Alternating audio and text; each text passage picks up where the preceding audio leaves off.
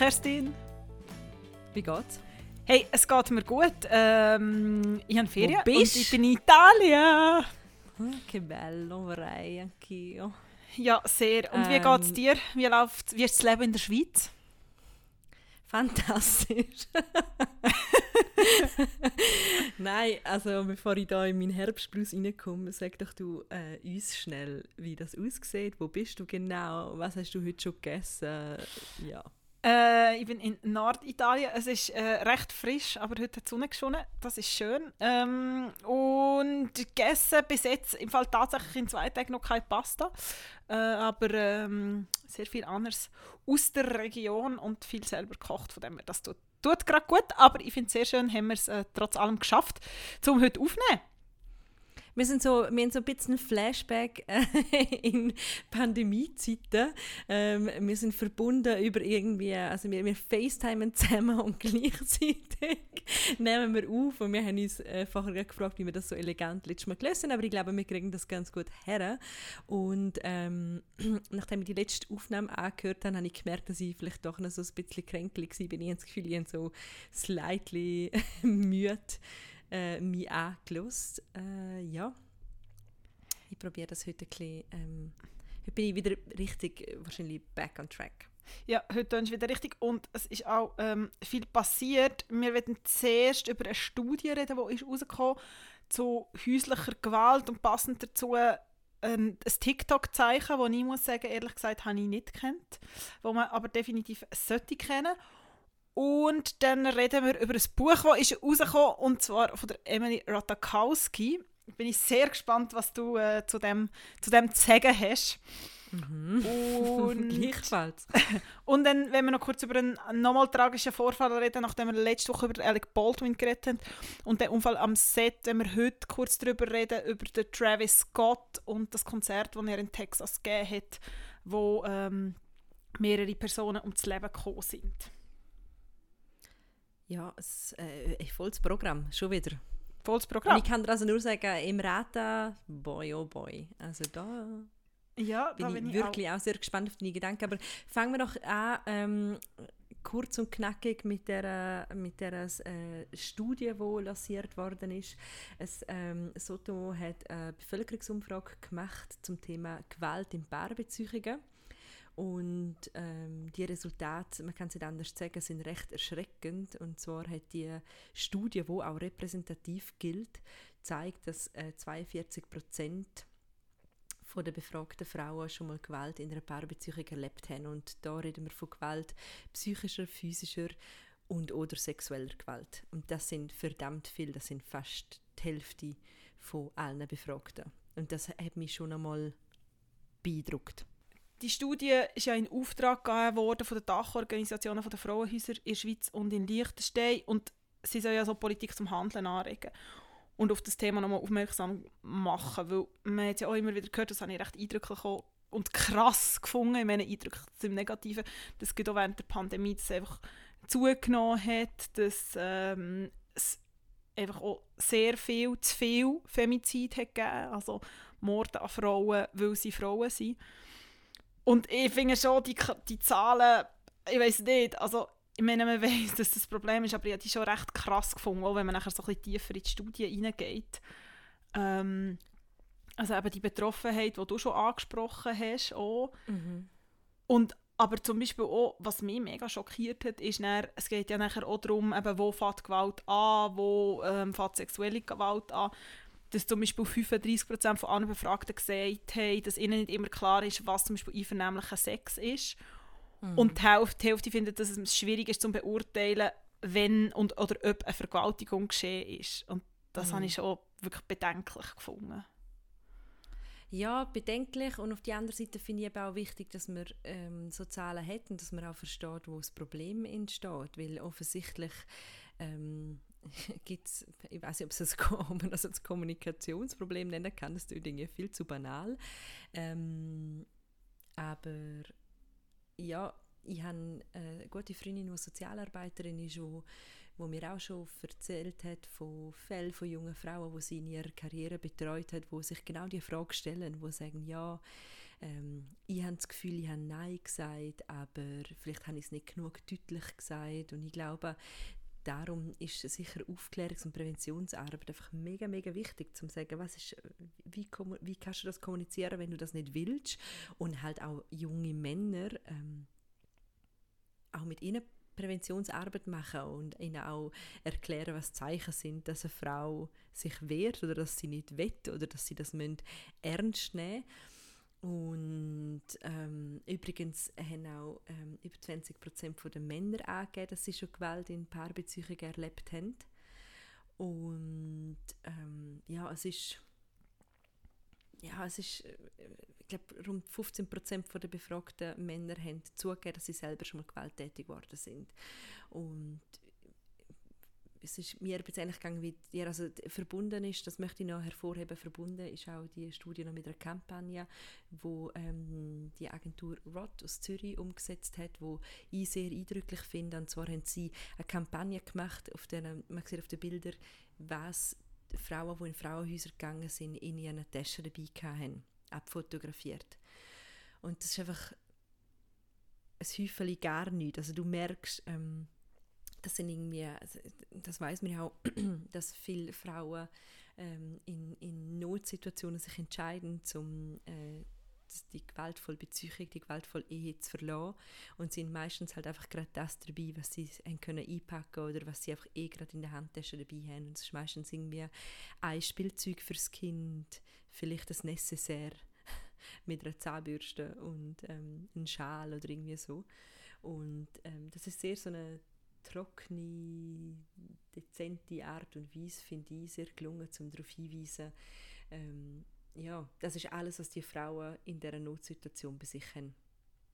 Ja, und ich meine, aber das ist ein Moment, und die Frauen haben es sozusagen geschafft, um sich zu lösen, was ich auch recht ähm, krass gefunden oder recht eindrücklich und es macht aber traurigerweise auch recht viel Sinn, ähm, dass ja immer eine, eine Frage ist immer so, bei Gewalt, warum bist also eine Frau, die Gewalt erlebt hat oder häusliche Gewalt oder, oder vielleicht auch ein Mann, warum bist du nicht vorher gegangen? Und mhm. oft ist das ja ganz schwierig, wenn man nicht in dieser Situation ist. Und das andere ist halt die Dings von der Abhängigkeit. Und das hat jetzt die Studie auch nochmal gezeigt, dass die finanzielle Abhängigkeit ist einfach ein grosses Kriterium.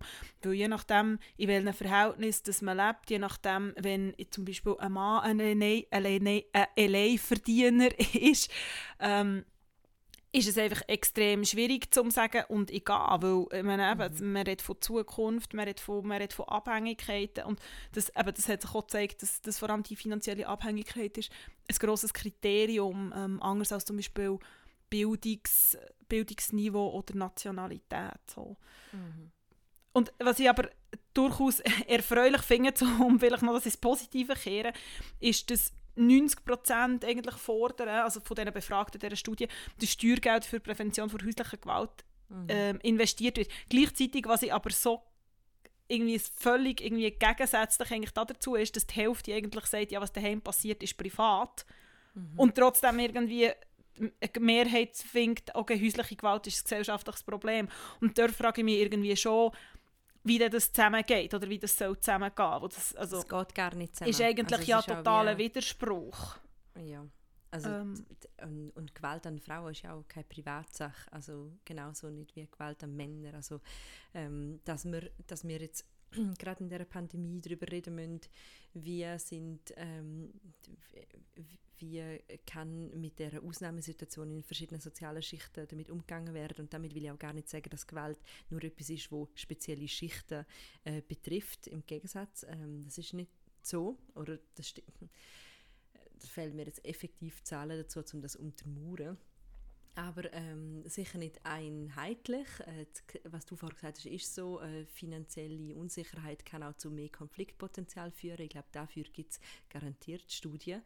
Aber ähm, ja, eben, es ist sicher keine Privatsache. Äh, apropos in dieser Studie haben auch noch, ähm, ist auch noch herausgekommen, dass über die Hälfte der Teilnehmenden Angst hätten, einzugreifen ähm, weil sie Angst haben, dass, sich, dass die Situation sich verschlimmern könnte oder dass sie, dass sie eben Angst haben, sich einzumischen in etwas, das sie nicht angeht. Und ich glaube, das ist sicher das Problem, das man ja schon immer wieder auch medial wahrgenommen hat, dass es Konflikte gegeben hat, die teilweise auch sehr tragisch geendet haben, wo ähm, man nachher also rausgespürt hat, dass vielleicht das Umfeld gewusst hat, dass etwas nicht stimmt, aber man hat sich einfach auch nicht getraut einzugreifen. Mhm.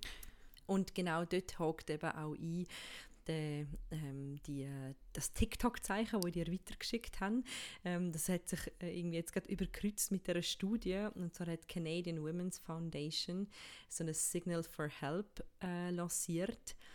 Und ähm, das soll irgendwie auf häusliche Gewalt aufmerksam machen. Das funktioniert im Prinzip so, dass man ähm, die Hand nach, also die offene Hand ähm, dem Gegenüber zeigt und dann den Daumen in die Handfläche klappt und ähm, die anderen Finger drüber legt, sodass sich ein Fuß bildet. Und ähm, die, das, das Zeichen ist dann auch viral gegangen und unter anderem in TikTok, in TikTok-Videos mehrfach ähm, gezeigt worden. Und sie haben ja das, ich habe das nicht mehr gelesen, das Zeichen ist eingeführt worden letzten Frühling, also Frühling vor einem Jahr, genau wegen der Pandemie und wegen der zusätzlichen Isolation. Und eine von diesen Gründerinnen hat auch gesagt, eine Idee ist, dass zum Beispiel, wenn jemand von häuslicher Gewalt betroffen ist, in so einem Moment von Isolation und Lockdown, das können die betroffenen Frauen zum Beispiel so in einem Videocall das Zeichen machen und mhm. dass die andere Person nicht unbedingt automatisch die Polizei ruft, aber mal nachfragt, hey, was ist eigentlich los und geht es dir gut, dass man so wie ein Gespräch kann lancieren kann. Mhm. Und das finde ich so, diesen Gedanken finde ich extrem, also mit auch Tragik, dass das überhaupt braucht. Natürlich soll es das überhaupt nicht brauchen.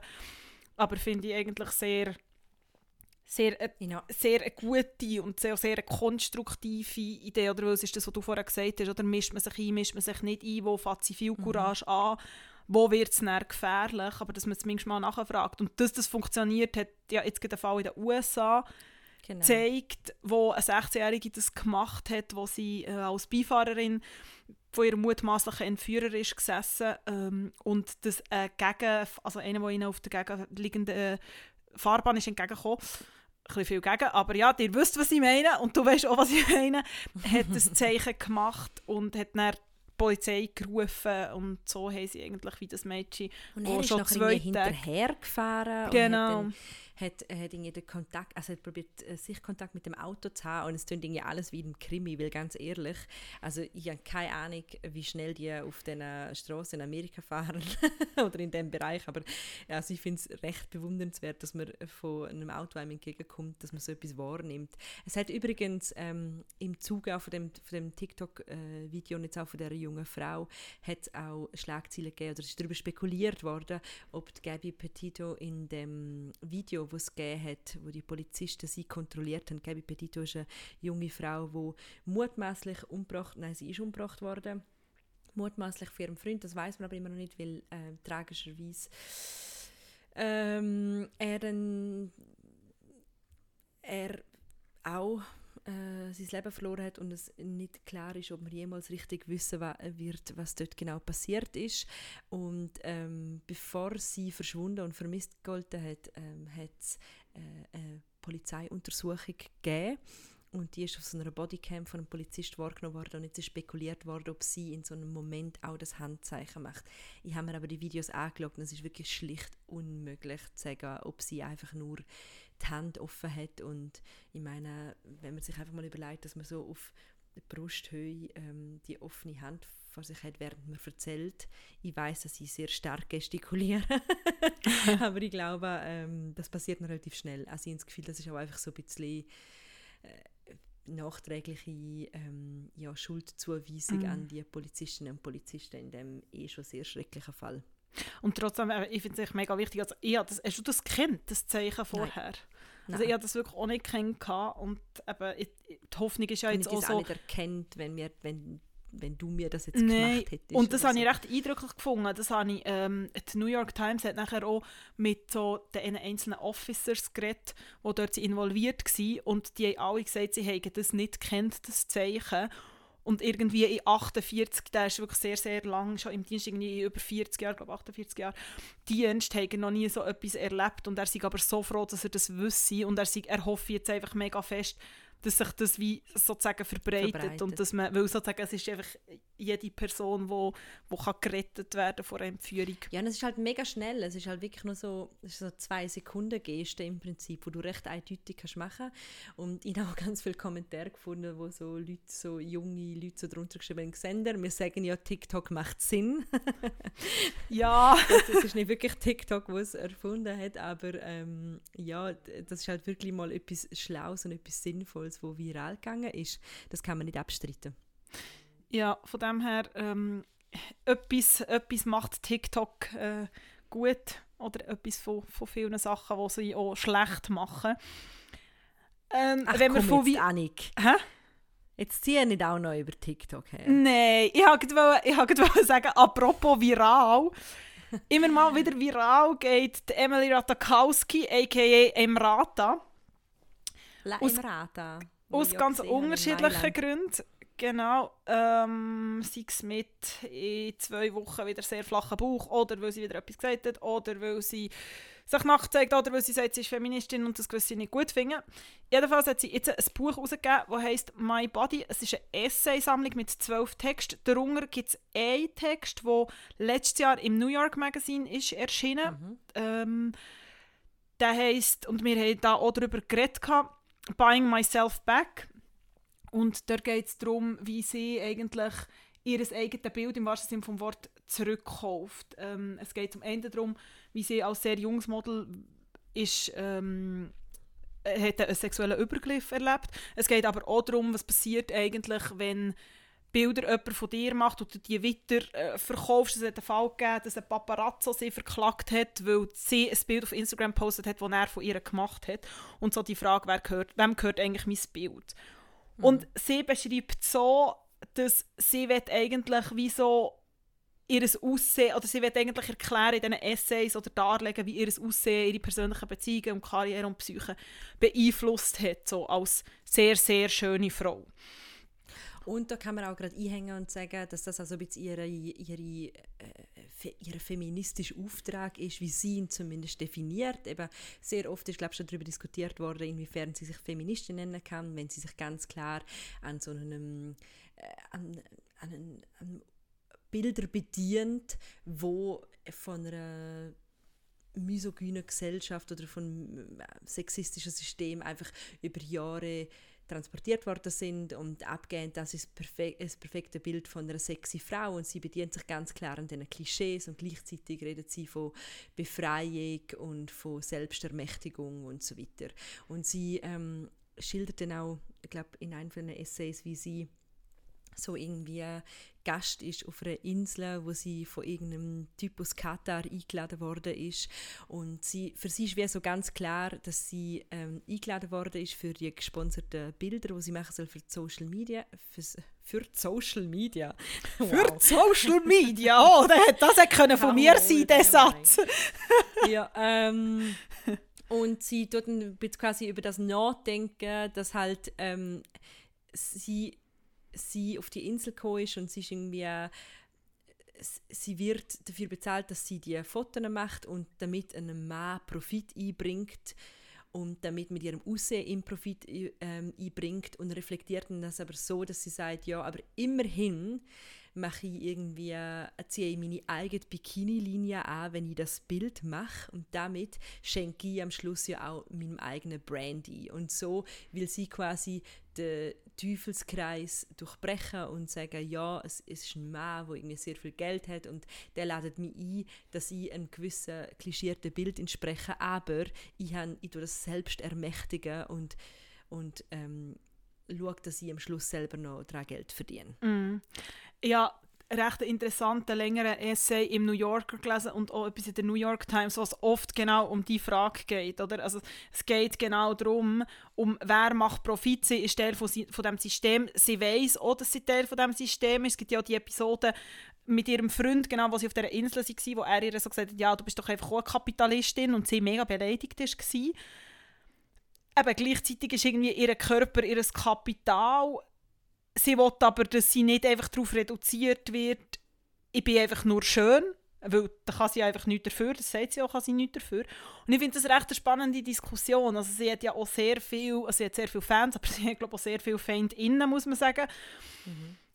Vor allem also aus dem feministischen Diskurs, aus den Dingen, die du jetzt gesagt hast, oder? Also ich meine, das Thin Body Privilege, White Privilege, nachher hat sie sehr, sehr viel Geld. Also es sind sehr viele Privilegien. Und trotzdem, mir hat es irgendwie fasziniert. Ich habe den Essay im, im äh, New York Magazine, äh, verlinken wir selbstverständlich, dort irgendwie recht fasziniert, wo ich finde schon, also wer sagt denn, wer das Recht hat, um sich, ich sage mal im weitesten Sinn aktivistisch zu positionieren, zum einem System, natürlich sie dient dem System, was wäre der Umkehrschluss, sich ganz mhm. rauszunehmen, zum sagen, ja was, also in der, in der Haltung, oder, um sich ganz vom kapitalistischen System zu entziehen. Ich finde es nicht so eine einfache Frage, muss ich sagen. Ich, ich, ich bin recht gespalten irgendwie. Also ich bin ja. nicht Team A und jetzt ist einfach noch ein hübsches Gesicht und schreibt jetzt einfach noch ein Essay. Weil sie, man muss sagen, sie beschäftigt sich schon länger mit dem. Sie hat auch mal im Lenny Letter, dem Newsletter von der Lina Dunham, mhm. etwas geschrieben vor ein paar Jahren, wo sie nachher jetzt aktuell in einem Interview gesagt hat, ja, also heute würde ich das so nicht mehr so sagen. Also, Aber ich muss auch ganz ehrlich sagen, ähm, ich finde so rein das, das finde ich ein bisschen ausgelutscht. So wow, sie hat irgendwie, sie ist dünn, hat viel Brüste, hat irgendwie einen super Body und ähm, wow, sie denkt, kann auch noch nachdenken. Das finde ich ist eh so total ausgelutschter Diskurs. Natürlich kann jemand, der gut aussieht, auch schlau sein. Ich meine, da, Annik. also ja. aber Nein, ja, aber es ist einfach aber, immer noch... Ich, also, ähm, ähm, was du sagst, das sp spielt genau auf das her. Und ich, ich glaube, wir haben beide ähm, auch sehr viel genau über das Thema nachgedacht und auch darüber gelesen. Und ich habe auch noch einen älteren ähm, Essay von der Hayley Neyman. Ne, ne, oh mein Gott, Hayley Neyman, oder? Ja, ja ich möchte immer Newman sagen, ich weiß auch nicht warum. Von der Hayley Neyman, Ex-Textchefin, ähm, äh, glaube ich, bei Man Repeller, er schafft jetzt als freie Autorin, hat einen super Newsletter und sie hat auch dort mal über das erste Essay, wo eben damals äh, mhm. im New Yorker publiziert wurde, nachdenkt. Und ähm, geht genau in die Richtung, was du vorher gesagt hast. Und zwar stellt sie das einfach auch in einen neoliberalistischen Kontext und sagt, ja, gut, vor dem Kontext heißt es einfach immer, dass ähm, gesellschaftliche Probleme durch individuelles Handeln gelöst werden können. Und die Frage ist, was will was ist denn der, Lös der Lösungsansatz, den die Emirate hat? Und da hat sie halt einfach keinen. Mm -mm. Also sie sagt im Prinzip, okay, es, ähm, sie erm ermächtigt sich selber in dem System und wird durch das reicher.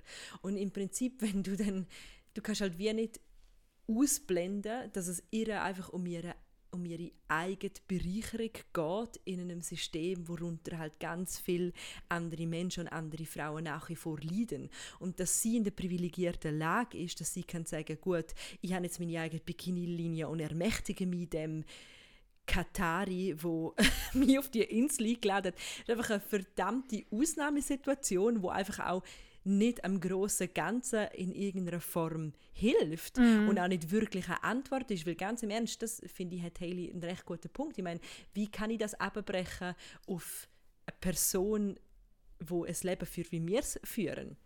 Das finde ich auch. Ich finde das mega wichtiger Punkt. Ähm, genau das. Oder sie sagt ja auch, ich habe noch ein Interview mit ihr geschaut, wo sie über das Buch redet. Sie sagt einfach wie so, hey, look, ich will auch irgendwie, dass es dass auch junge, man muss sagen junge Mädchen, nicht das Gefühl haben, es ist einfach alles nur shiny und glamorous und so, sondern es ist einfach auch sehr viel anderes dahinter. Und ein gutes Beispiel, und ich finde eben auch, das Problem ist wie so, und das, so viel ich jetzt auch gehört habe, oder so viel ich jetzt auch, auch, auch, gelesen habe über das Buch, man muss sagen, das Buch ist einen Tag, bevor wir aufgenommen haben, rausgekommen. Äh, es ist noch in meinem äh, Wunsch äh, oder in meinem virtuellen Warenkorb, hoffentlich auf dem Weg zu mir. Aber man kann sehr, sehr viel auch lesen online und, und ähm, Auszüge. Und es ist genau die Frage, oder? sie hat wie keine Lösungen, sie dröselt es zwar auf und man sagt oft so, hey, es macht mega viel Sinn. Ein gutes Beispiel ist ja, sie ist eigentlich bekannt worden in dem Lied Blurred Lines, oder in dem Videoclip Blurred Lines von Robin Thicke. Und mhm. das ist ja sehr, sehr problematisch, das Lied, textlich, das Video ist sehr, sehr kritisiert worden. Und sie hat gesagt, das Krasse sei dort wie so gewesen, es seien alles eigentlich nur Frauen am Set gewesen, es sei, eine Regisseurin gewesen, es sei ähm, es waren einfach sehr viele Frauen gewesen, und trotzdem, und nachdem das so kritisiert wurde, hat sie sich immer wieder aktiv dafür eingesetzt und hat gesagt, hey, sie nur Frauen gewesen, hey, sie nur Frauen gewesen. Und sie hat wie dort auch gewusst, okay, das ist mein Durchbruch. Gleichzeitig ist dann später rausgekommen, und das schreibt sie auch im Buch, es gibt ein Essay dazu, dass es offenbar eine Szene hat gegeben, wo Robin Thicke sie begrapscht hat an der Brust oder ihre Brust angelenkt hat. Und sie hat wie so gesagt, hey, sie haben irgendwie sehr viel mitbekommen. Niemand hat in dem Moment wie etwas können sagen, weil man wie auch gewusst hat, okay, man ist abhängig und irgendwie wie so, okay, wenn sage ich etwas, dann sind wir wieder bei, bei oder beim Katari und bei was bringt es mir und, und dieser Abhängigkeit und dieser Doppelmoral einfach auch. Genau. Und dann kannst du, das ist ja genau einfach die, die grosse Frage. Es ist wie so, zum einen ähm, kritisiert sie mega die, den männlichen äh, Blick auf den Frauenkörper, äh, die Art und Weise, wie der weibliche Körper objektiviert wird, wie das kapitalisiert wird, all das. Und auf die andere Seite instrumentalisiert sie genau die, das, was sie kritisiert, um sich selber erfolgreicher zu machen. Und jetzt kann man sagen, das ist empowernd im, im besten Sinn, aber wenn man darüber nachdenkt, finde ich es schon auch fair zu sagen, ja gut, und, und was ist jetzt, was für einen Schluss ziehen wir daraus? Mhm. Also was machen wir jetzt mit dieser Information? Interessant habe ich auch noch gefunden, eben, dass sie auch immer wieder ist konfrontiert worden, eben, ah ja, und dass sie so empowered, oder, und sie zeigt ihren Körper, wie sie will und so. Und sie hat aber auch eben in diesem Interview gesagt, ähm, können wir auch gerne verlinken, dass sie sich oft aber sehr powerless gefunden gefühlt hat, obwohl alle außen so gefunden haben, hey, und eben, du hast so started from the bottom und now on the top, so in der American Dream irgendwie auch. Also sie hat ja auch studiert, sie hat irgendwie immer wollen, wollen Kunstgeschichte machen, ist nachher ausgestiegen, weil sie einfach, weil ihr, ihr Leben lang immer alle gesagt hat, ah, du bist mega schön, offenbar auch schon ihre Mutter als Kind, oder? Und was macht das auch mit dieser Person irgendwie? Und das finde ich schon, ja, ich finde es einfach ich finde es wirklich auch so auf einer so gesellschaftspolitischen und irgendwie so auf einer psychologischen Ebene, ich finde ich sie recht eine spannende Figur, weil ich glaube, es, zeigt sich, es zeigen sich recht viel so Punkte an ihr und recht viele so Schwierigkeiten und, und, und in dem Sinne noch Probleme. Und ich glaube, dass es grundsätzlich auch gut ist, wenn jemand ähm, anders mit dem Thema umgeht. Und mhm. schlussendlich wird ja jeder Diskurs, auch der feministische Diskurs, viel, viel spannender, wenn Menschen Fragen stellen, die unbequem sind und wo einem auch ein bisschen ratlos zurücklassen. Also, wir glaube beide nicht die, die, die einzige und richtige Antwort auf all, auf all die Fragen, die sich einem stellen. Ähm, ich glaube, ja, ich, ich persönlich finde, ich finde, sie reitet schon noch so ein bisschen auf dieser Welle von «Ich sehe gut aus, aber ich kann im Fall auch übrigens noch schreiben». Und das sind jetzt meine ultra deepen Essays, wo ihr merkt, dass nicht alles nur Brüste ist. Und ja, pff, ja, ob das jetzt wirklich so die feministische Revolution ist, ähm, ja, ich glaube, das ist es definitiv nicht. Ich habe auch nicht mehr gelesen, es, es ist auch so, eben, es, es ist wie so der eigentlich also der New Yorker hat geschrieben, dass der Essay, der im New York Magazine erschienen ist, eigentlich der stärkste ist. Und das hat ja mich ein mehr da, ähm, treue Ciao vor HörerInnen und vor allem Kerstin weiss ja, dass ich ähm, eine gute Anmerkungsliste am Ende von einem Buch sehr, sehr schätze. Und offenbar äh, macht sie zwar so ein paar popkulturelle Referenzen, aber man merkt eigentlich, sie hat sehr viel gelesen und sie hat sehr viel, sie zitiert indirekt sehr viel, aber es kommt irgendwie nie vor. Also es kommt nicht mal, also eine Anmerkungsliste ist ja noch eins, aber es kommt auch nicht in einem Halbsatz vor ähm, wo sie so wer das gesagt hat, so, also, oder mhm. wer das eigentlich vor ihrem halt gedacht hat und das finde ich dann mhm. schon, also das finde ich jetzt einfach auch so ein auf einer, auf einer anderen Ebene so halb cool irgendwie, so. Ja, also wir werden das Buch sicher bestellen, wir werden mal reinschauen, wir werden euch sagen, was wir davon halten. Ähm, ich bin, ich bin wirklich ich bin beim, bei dem Phänomen im Rata wirklich immer noch hin und her gerissen. Also, eben, wie schon gesagt, ich habe sie mal live in Mailand gesehen. ja, stimmt. Ja, neben der Versace-Show an mir vorbeigestöckelt. Und ich so, hm, die Leute die möchten nicht alle mich fotografieren. und dann ist einfach plötzlich der tiny, tiny Emrata with the really big boobs, weil das ist wirklich so. Es ist einfach, es hat noch so ein rotes Nüteli von Versace angehabt und du siehst einfach nur Boobs. Ja. It's insane. Du, wir lesen und äh, wir, äh, wir berichten wieder. Ich habe dir etwas sehr, sehr Schönes mitgebracht heute. La Parola. Una parola ancora.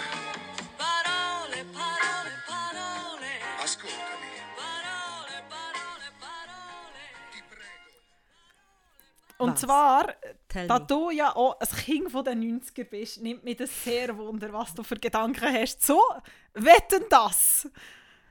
Oh mein Gott. Oh, oh wow.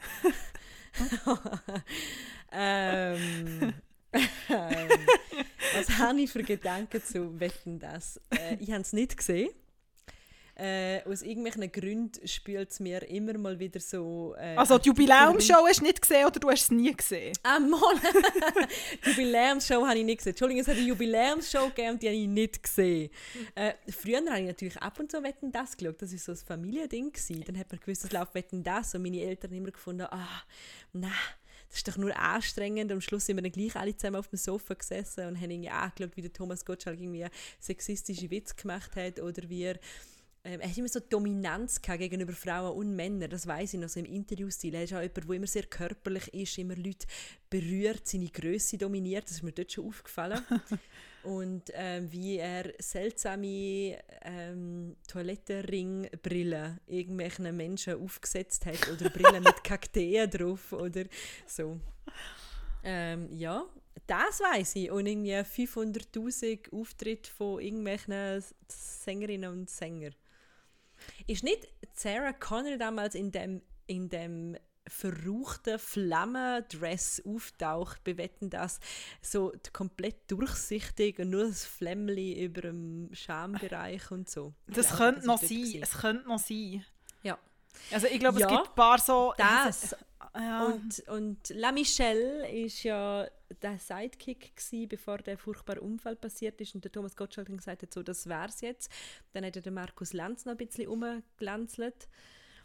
Hast du es gesehen, die Jubiläumsshow? Ich, Nein. Ich, ich, ich, ich, einfach, ich spucke einfach nur irgendwelche Sachen aus, wo ich weiß, weil ich nicht weiß, was ich dazu sagen soll. Äh, ich habe auch keine, nein, ich habe die Jubiläumsshow nicht gesehen. Ich habe ehrlich gesagt nicht mal mitbekommen, dass sie stattfindet. Ähm, aber ich habe auch, also auch wirklich viel auch so daheim, also eben so viel einfach so mit meinen Eltern geschaut. Ähm, und ich habe aber halt gut, so Parolen für Unterhaltungsfernsehen ich habe wie so gefunden, hey, es haben so viel und dann irgendwie eine Meinung zu dem gehabt und ich habe es so lustig gefunden und habe sehr, sehr einen schönen Artikel gefunden im Stern, wo, glaube die Show recht gut zusammenfasst und wo so ein paar Sachen hatte, wo ich muss sagen, es stimmt. Zum Beispiel hat ja er immer gesagt, ja leider muss der Star jetzt gerade wieder auf einen Flüger, so nach 10 Minuten Interview, da sind ich zwei Stunden auf dem hohen Sofa hocken und dass er immer überzogen hat. Und der Titel von diesem Sternartikel, ich habe ein bisschen lachen nach der letzten Folge, wo wir über das Jugendwort geredet haben. Der Titel ist «Nur zeitweilig cringe». Gottschalk kann es noch. Hey, ich habe irgendwo einfach gelesen, dass es mega gut angekommen ist und hure viele Zuschauer hat und dass jetzt, was ja völlig klar war, jetzt natürlich doch darüber nachdenkt wird, ob das nicht nochmal sollte stattfinden Aber ich finde das mega blöd. Ich habe das auch gelesen, das ist ja vor allem so auf Twitter hat das recht rundig gemacht. Und ich habe einfach das Gefühl, steile These, mark my word, dass doch jetzt einfach alle eingeschaltet hat, weil es jetzt irgendwie sieben Jahre nicht mehr ist gelaufen, alle mal wieder Ja. den Tommy haben wollen sehen. Irgendwie es muss eh November ist, am Samstagabend daheim. Mit dem muss sich jetzt das Marktanalyse-Team von ZDF auseinandersetzen, Annik. Und, Also es stellt ähm, doch dann nicht mehr jeder im linearen Fernsehen am Samstagabend. Keine Ahnung. Ich habe auch also- das Gefühl, wenn jetzt Benissimo mal wieder würde laufen würde, wahrscheinlich der Marktanteil wäre auch ein hure hoch, weil alle denken, ah, komm, jetzt schauen wir mal wieder Benissimo the so fun of the good old times. Was? Zu ihnen doch nicht so Flausen ins Ohr setzen. Ja, ist so nicht. Also meine kommt These auch ist, dass das nicht wieder. funktioniert, wenn die das weiterhin machen. Ja, okay. Aber ich bin natürlich auch drauf nicht- das Auge. Durchschnittskonsumentin von Wetten, das. Das ist aber eine schöne Parole, da muss ich das Kompliment machen. Das hat Danke. mich, hat mich f- f- ich kann da gar nichts mehr groß dazu sagen, außer pure Emotion von, es hat irgendwie stattgefunden, ich habe gemerkt, dass ich älter geworden bin und ich habe null Bedürfnis gehabt, um es anzuschauen. Ja. Hat es jemand gesehen, der uns zuschaut? Und hat jemand, hat jemand eine Meinung dazu? Das würde mich noch wundern. Ja, let us know. Ja.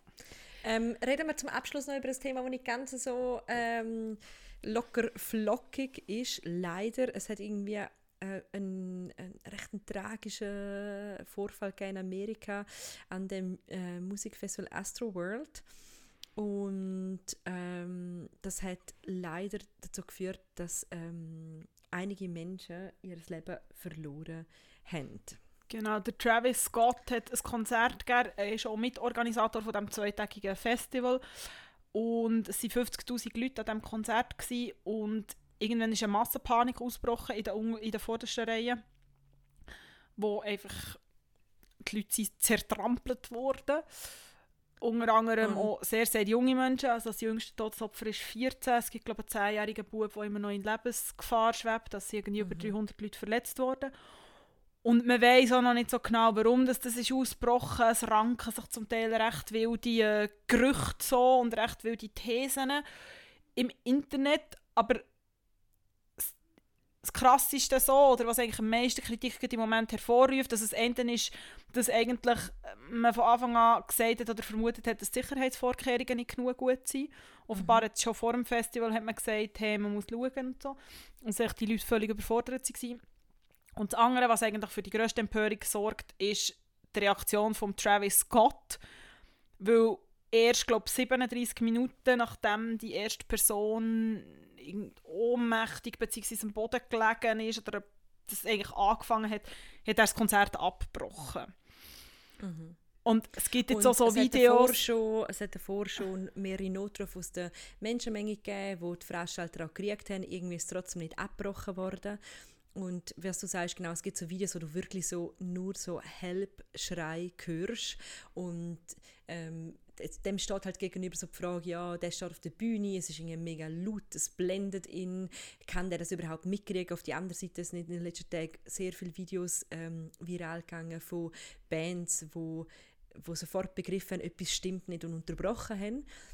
Das Ganze wird halt noch ein bisschen angereichert mit der Tatsache, dass er halt bekannt dafür ist, dass er seine Fans, die nennt er Rager, also ähm, Wüter, dass er sie extrem anstachelt und das wie so ein Part of sie, von seiner Show ist, dass er ähm, halt wirklich so Radau will und Chaos und sagt, es hat, ich fange erst richtig an, wenn es Chaos gibt und äh, hat auch irgendwie ähm, glaube auch äh, ähm, ein, ein, ein Songziel, der heißt It ain't a mosh pit if it ain't no injuries. Also es ist kein Moshpit, wenn es nicht Verletzungen gibt. Und das ist auch nicht das erste Konzert, wo Fans sich unsicher gefühlt haben und wo Leute eben verletzt worden sind. Und ich glaube, das ist halt wie, ja, wenn, wenn er nicht die History hätte, dann würden jetzt einfach auch die Vorwürfe nicht so laut sein. Und die Familie von diesen Opfern ähm, haben ihn jetzt auch verklagt. Ja. Es gibt aber auch so, es gibt offenbar auch so ein Video, wo er zum Beispiel so auf der Bühne fragt, who asked you to stop? You all know what you all came for. Also genau das, was du andeutest, oder? Und das Ding ist dann auch noch, gewesen, es hat ja, dann sehr lang sind die Videos, die er auf Instagram postet hat, oder sein Team auf Instagram postet hat, noch online gewesen von diesem Konzert. Also wieso, schaut mal, wie toll das Konzert war. Und auch Kylie Jenner, die ja seine Frau ist, Mutter von seinen Kind. Ähm, Kerstin, hast du nicht, äh, bist du nicht stolz, dass sie das alles weiss? So stolz, so stolz. Ich, bin, ich habe wirklich in dir viel beigebracht in unserer Freundschaft. Nein, und Wie dort ist... die Tochter von der Kylie? Ich weiss nicht, Nord, nein, das ist nicht Nord. Ich weiß nicht. Stormy, ich weiss nicht. Yeah! Jedenfalls äh, hat auch Kylie Jenner sehr viel von diesen Videos und immer mehr von diesen Videos, von diesem Konzert, weil sie dort auch anwesend war, offenbar auch mit ihrer Tochter. Und das Ding ist auch, dass dort mega laut Krit also Kritik ist laut geworden, weil sie nicht reagiert hat und sie hat nachher gesagt, ja, sie hat eigentlich erst nach dem Konzert mitbekommen, was eigentlich überhaupt passiert ist. Und sie haben nachher auch so, also ich glaube, der Travis ähm, Scott hat nachher auch gesagt, ja, er zahle auch an, das, an die Beerdigung und so. Aber, Aber eben, es ist schon so, how much for mega- the show? Also, Da gibt es noch einen mega gruseligen und wirklich geschmacklosen Dreh, Twist, der heute bekannt wurde. Und zwar hat er gesagt, er zahle die Kosten für die Beerdigungen.